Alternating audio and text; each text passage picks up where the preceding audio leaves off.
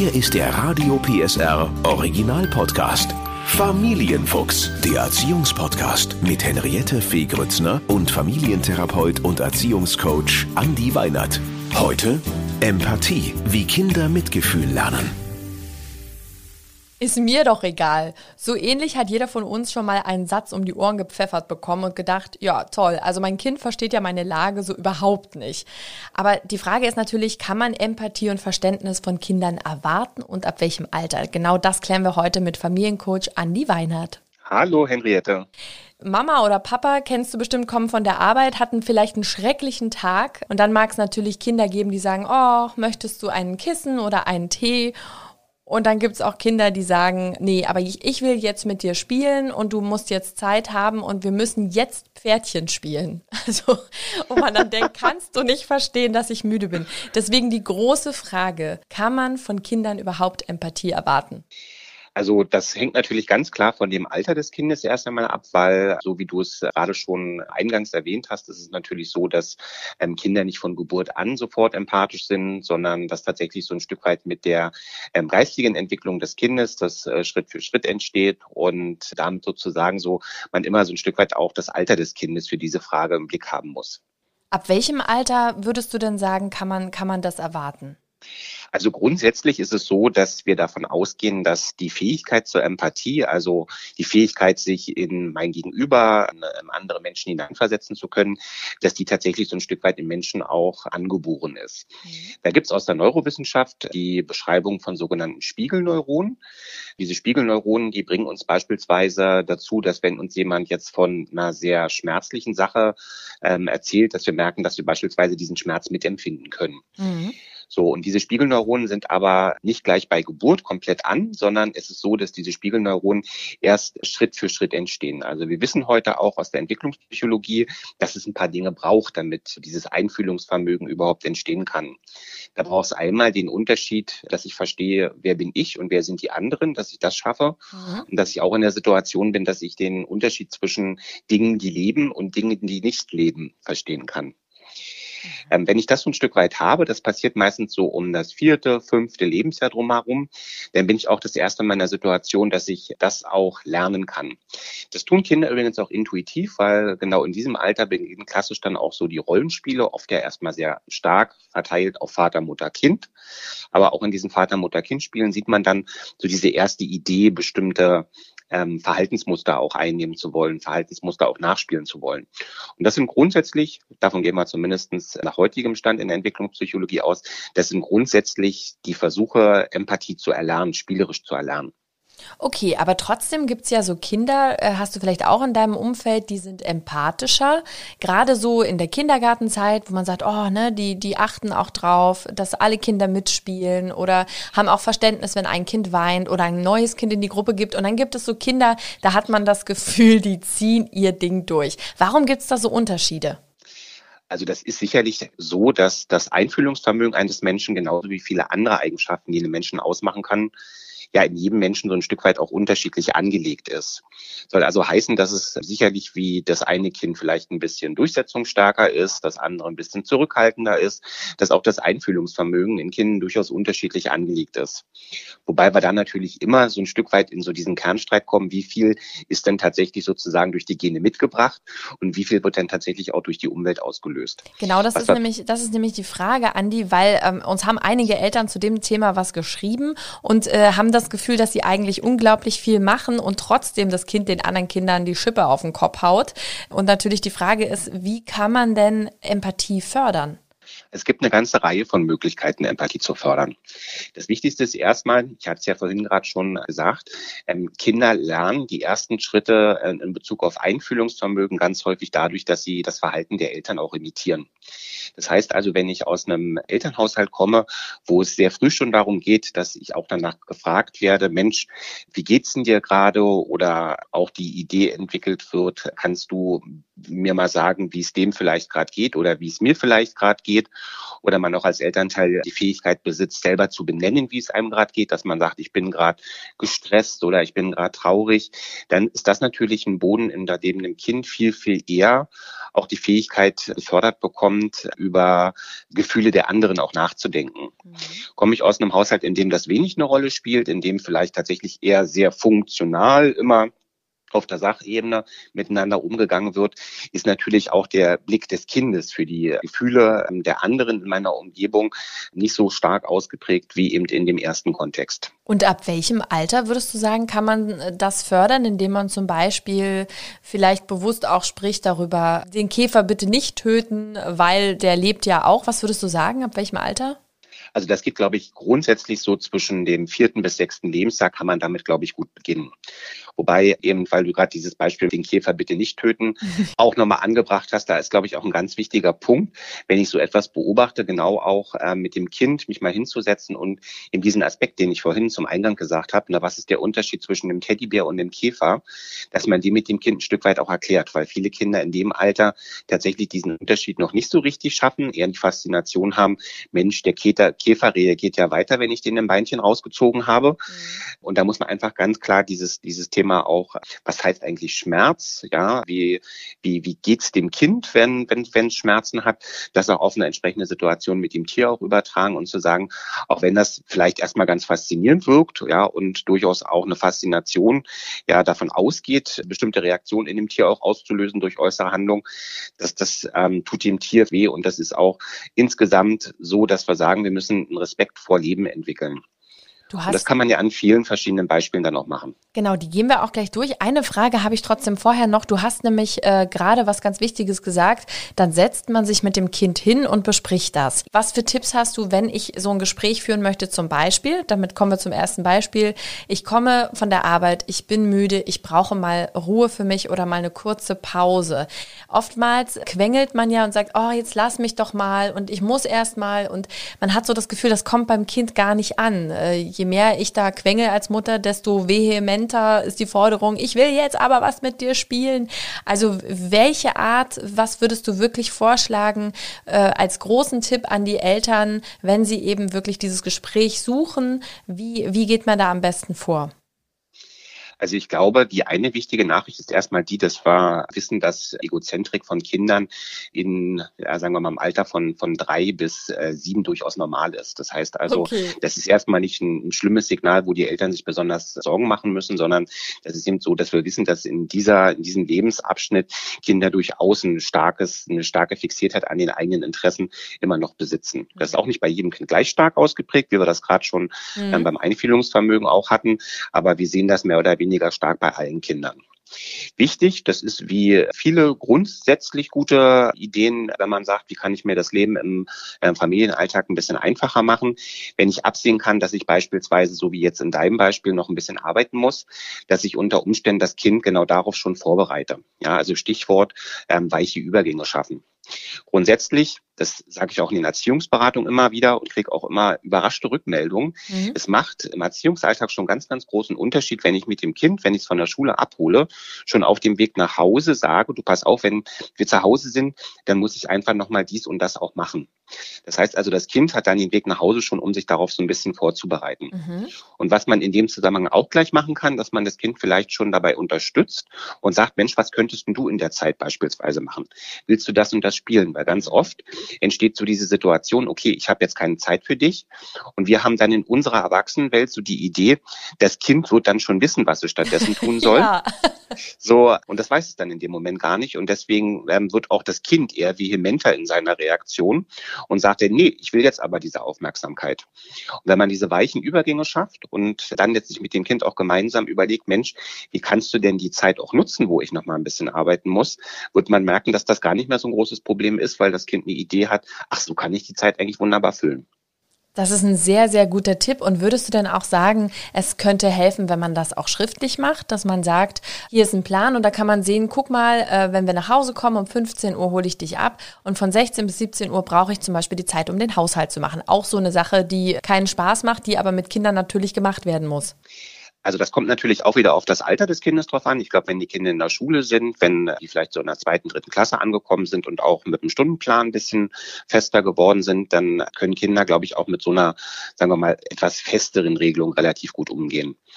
Grundsätzlich, weil du so sagst, so immer ein festes Zeitfenster haben, finde ich auch eine gute Idee, weil es eine feste Tagesstruktur anbietet und das Kind dann auch über einen längeren Zeitraum lernt, genau diese Zeit auch selbstkompetent zu füllen. Das heißt also, dass das Kind dann auch die Möglichkeit hat, weil es ein routinemäßiges Ritual geworden ist, okay, wenn Mama nach Hause kommt, dann macht die erstmal eine Stunde Haushalt mhm. oder macht nochmal eine Stunde was anderes.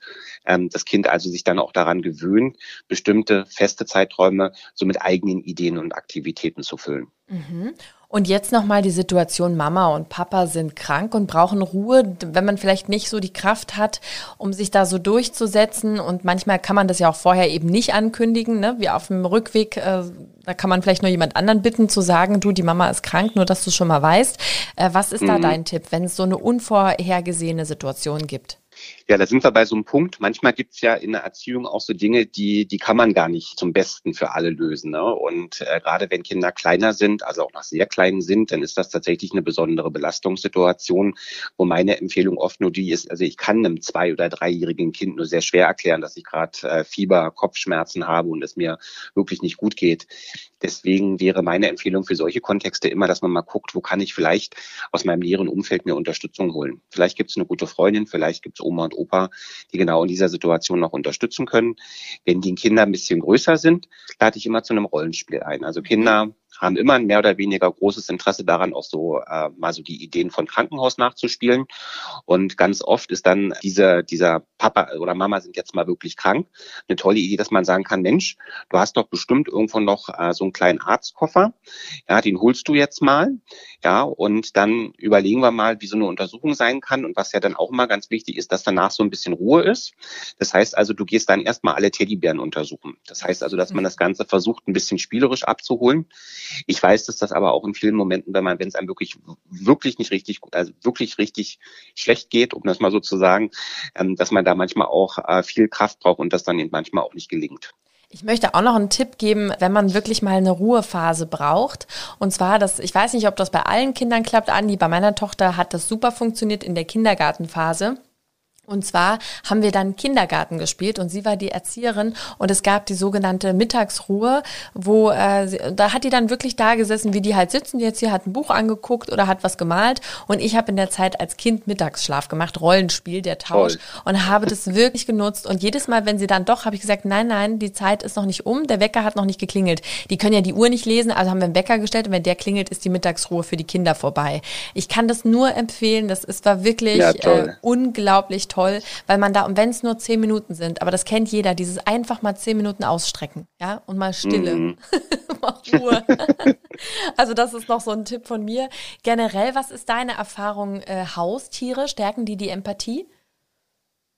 Also Haustiere helfen natürlich dabei, zunächst einmal so ein Verantwortungsgefühl äh, entstehen zu lassen. Ne? Dass man also sagt, ich habe ein Tier und übernehme jetzt Verantwortung, sei es, dass ich es mit sauber mache, dass ich es füttere.